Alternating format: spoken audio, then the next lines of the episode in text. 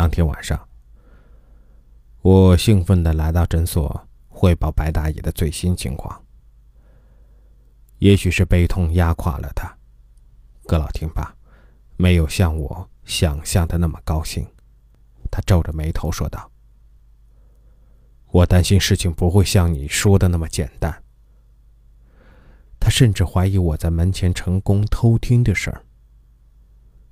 首先，你这样做太冒险了。其次，你遇到的太巧了，刚好被你听到。最核心的秘密，葛老沉思着说：“他担心这是敌人有意给我下的套。这么说，我已经成了敌人砧板上的肉，怪吓人呢。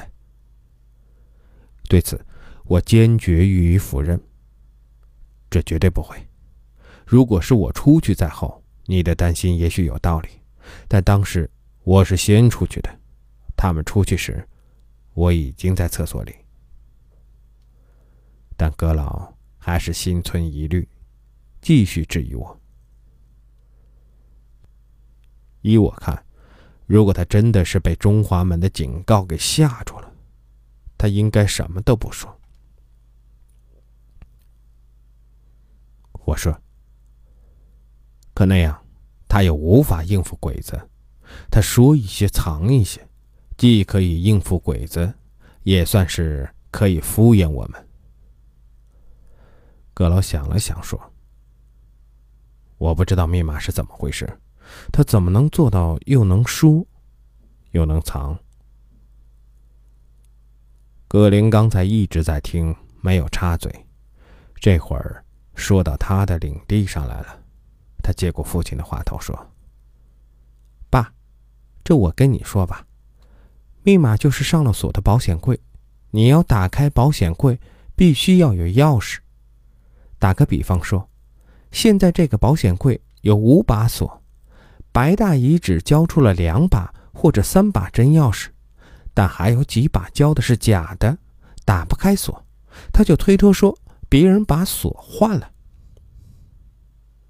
对，我说，就是这样的。这样，他两头驳得嘴，多好！他对敌人搞鬼，说明他并没有背叛，至少到目前为止。可也许那几把锁，真的是被人换过了呢？葛老说：“